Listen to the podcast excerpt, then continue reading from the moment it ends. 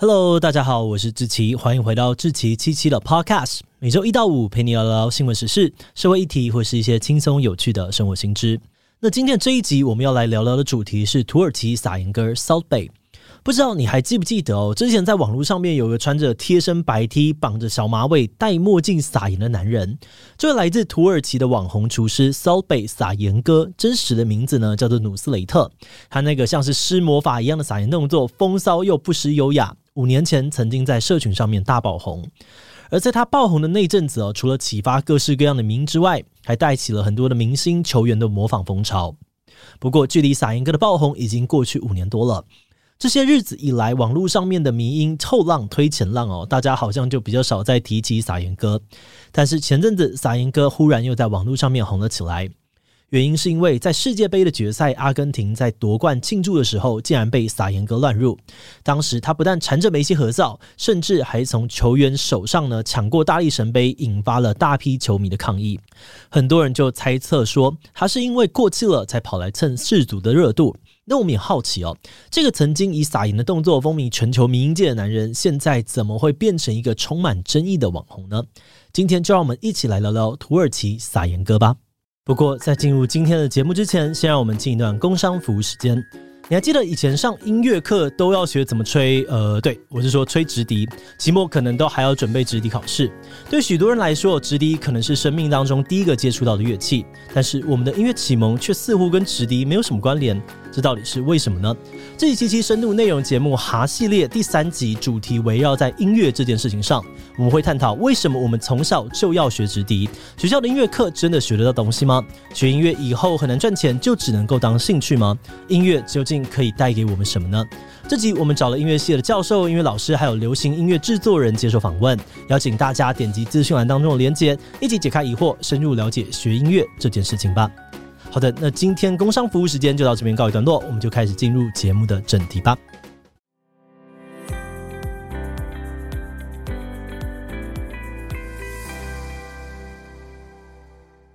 撒盐歌的本名叫做努斯雷特，他出生于土耳其的一个矿工家庭。他小时候家里很穷哦，小学六年级就被迫辍学，而为了生活，他成为了屠夫的学徒，同时也在牛排馆打工。根据他的说法，当时他每天都要工作十四个小时。那虽然工时超长，工作超累，但这个过程当中，他也爱上了跟肉类有关的一切，并决定要开一间属于自己的餐厅。而为了实现这个梦想，努斯雷特带着他所有的积蓄，也就是大概两万多台币，离开家乡到阿根廷的纽约。他辗转在当地的农场、餐馆还有肉店工作，学习所有跟肉有关的知识还有技能。而终于在他二十七岁的时候，他回到伊斯坦堡，在一个朋友的赞助之下，开了一间牛排餐厅。而这间牛排餐厅在开店之后大受欢迎，从只有十张桌子、十名员工的小规模，慢慢的扩张到在土耳其、杜拜等等的国家都有分店的国际餐饮企业。所以努斯雷特不但实现了他的梦想，他得到的成就甚至还远远超过了他当年的想象。那故事说到这里哦，都还只是一个贫穷小孩努力打拼，终于实现梦想的励志故事。不过，在几年后的一个小短片，彻底改变了努斯雷特的人生。二零一七年，努斯雷特的牛排餐厅已经有一定程度的规模，他也搭上潮流，开始经营社群媒体。有一天，努斯雷特在餐厅的 IG 账号上面上传了一个三十六秒的影片。影片当中，他非常的专注在切肉，搭配上桀骜不驯的神情，还有最后把手弓起来，施展一个把盐从手肘弹跳到牛排上面的撒盐动作。这影片呢，让旁边的吃肉群众大为惊艳哦。有人就把这个影片转发到推特上面，里面呢称呼努斯雷特 s a l b e 而这也是后来撒盐哥这个称号的由来。在这个短片里面呢，努斯雷特表演让很多人都赞叹说：“哇，你怎么可以帅成这样？”在大家的疯狂转发之下，影片在短时间内爆红，而努斯雷特的撒盐动作被做成 GIF，这也出现了大量的模仿者，像是有网友就翻拍用他的这个招牌手势撒猫粮、倒牛奶，甚至呢还有人会模仿他的打扮，到处都是山寨撒盐歌。另外，你也可以在球场上面看到球员把他的撒盐手势当作是庆祝的动作，甚至有一个土耳其飞行员在投放炸弹之后也做了类似的手势。那面对这样子突如其来的爆红，一般人可能会有点不知所措。不过，撒盐哥努斯雷特好像还蛮乐在其中的，没有什么适应上面的问题。他很快呢就推出了新的料理影片，也借此认识了很多名人，出席各种社交活动。另外，他也时常展示自己的招牌动作，就连回土耳其投票的时候，他也用撒盐的手势把选票投进票柜。那面对这个撒盐歌者这个新身份哦，努斯雷特也利用他的名气为餐厅带来了更多的收入。在爆红之后，撒盐哥的餐厅吸引了很多人来朝圣，他也都会尽可能的出现在现场，为大家提供周边服务。根据他的说法呢，撒盐这个动作并不是为了耍帅哦，而是一种对肉的祝福。但这个祝福并不是人人都有的，你通常呢要点比较高单价的餐点，才有可能请他亲自为你释放让牛排变好吃的魔法。而除了名音主角的加持之外呢，撒盐哥的餐厅还有一个特别的地方，那就是呃，它特别的贵。比如说呢，一样的能量饮料，在地狱名厨 Gordon Ramsay 伦敦的餐厅里面要两百台币，而撒盐哥的餐厅呢，则要收四百。然后 Gordon 的汉堡一份六百多，已经很贵了，但撒盐哥呢，会直接跟你收一千八，比 Gordon 呢还要贵三倍。而且除了基本款的餐点定价比别人高，撒盐哥的餐厅还有推出一系列超浮夸的品项。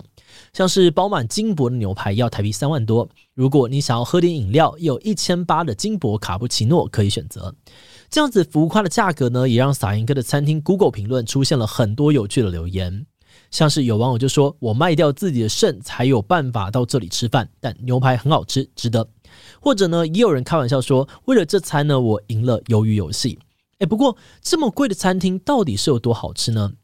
实际上哦，撒盐哥的餐厅评价非常两极。有顾客觉得餐点很棒，牛排的熟度适中，薯条啊跟汉堡的调味也很完美。但也有很多人觉得里面的食物并不好吃。比如《纽约邮报》的美食作家呢，就觉得他们家的牛排吃起来跟皮鞋没有两样。还有呢，也有顾客抱怨这个汉堡烤过头，沙拉没味道等等。那从美食网站 TripAdvisor 的数据来看，伦敦的一万七千家餐厅里面，撒盐哥的餐厅排名呢是倒数第六十九名，并不算是很优秀的名次。所以这可能说明了这些餐点的口味可能并不是这么的大众。不过对这点呢，很多人倒是一点都不介意，因为对他们来说，光顾撒盐哥的餐厅最主要的目的呢是来朝圣，期待自己的牛排被祝福，好不好吃并不是真的那么重要。根据顾客的分享，撇开食物不说，餐厅的气氛非常的棒。你可以在各个地方看到撒盐哥的壁画、周边画像等等，服务生们也都非常的热情友善，会为你提供各式各样的周边服务。美食网站 Deliciously 呢就形容哦，比起餐厅，这里更像是一个主题乐园。撒盐哥就是乐园里面的吉祥物，他如果有出现，也都会尽量满足大家拍照啊、录影的需求。好的，那在高价位餐点以及他个人名气的加持之下，撒盐哥的餐厅呢，每年可以进账数亿，分店也越开越多，从原本的三家来到了目前的二十二家。而且撒盐哥在成名之后也没有忘本哦，在自己的家乡盖了几所学校，希望家乡的孩子不会像他一样失去受教育的机会。不过，在他发大财又做慈善的同时呢，却也出现了一些争议。首先是劳工薪资的问题，相比于这个餐点的昂贵售价哦，撒盐哥餐厅的员工薪水可能比你想象的还要低。根据报道，撒盐哥餐厅的员工平均薪资低于其他当地餐厅的员工。他之前在伦敦还曾经以十二英镑的时薪招募厨师，低于伦敦厨师平均十六英镑的时薪。而且这种价格呢，在他的餐厅只够买一份最简单的马铃薯泥。而除了薪水低之外，撒盐哥也陷入了多起的劳资纠纷。比如性别歧视的问题，有女性员工跟男性做一样的职位，待遇却不同，或是不给加班费、扣员工小费等等，还曾经因为威胁员工而被罚款。在求职网站上面，只有三十五 percent 的员工会推荐亲友为撒盐哥工作。也有员工评价，撒盐哥的餐厅管理杂乱，工作超多哦，经理很不尊重人，公司也不关心员工，一直有人离职，流动率很高。但说到这里，你应该会觉得有点困惑。既然大部分的人都同意撒盐哥的餐厅只是卖他本人的名气，食物超贵，CP 值不高，再加上他对员工不好，争一大堆，而且距离他的爆红已经过了那么多年了，他现在在网络上面也不是名霸主了。但为什么他的餐厅却还是可以屹立不摇，甚至越开越多呢？嗯，虽然撒盐哥的确已经慢慢的淡出了名字哦，但他本人的 IG 却还是经营的有声有色。从二零一七年爆红开始，他每天都会增加好几万的粉丝。到了今年，他的粉丝数更是突破了五千万。也就是说，他早就已经从名人的主角成功转型成 IG 上的知名网红了。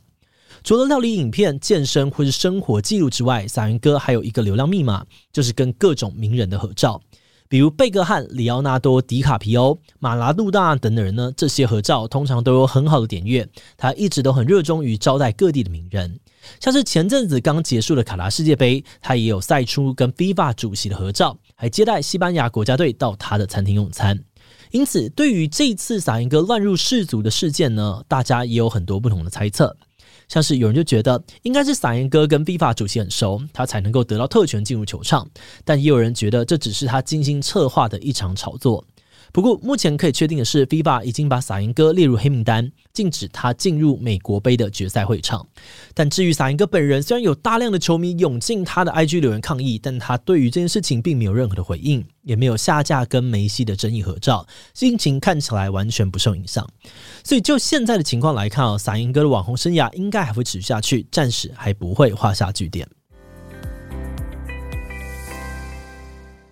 节目的最后，也想要来聊聊我们制作这集的想法。萨因哥其实就跟我们看到的很多民营主角一样，原本都过着平凡的生活，大家可能也没有想过自己有天会爆红。但是萨因哥比较特别的地方是在于，他很快就接受了这样的设定，并且呢，也非常的善用自己作为民营主角的名气来帮助餐厅的事业。很多被他服务过的顾客都说，萨因哥面对镜头很热情，而且很清楚知道大家想要什么。像是如果他发现有人在摄影，那他就会找到一个适合拍摄的角度表演，甚至连表演的时间呢都会贴心的控制在一分钟内，因为这个长度的影片比较适合发到 IG 上面跟朋友炫耀。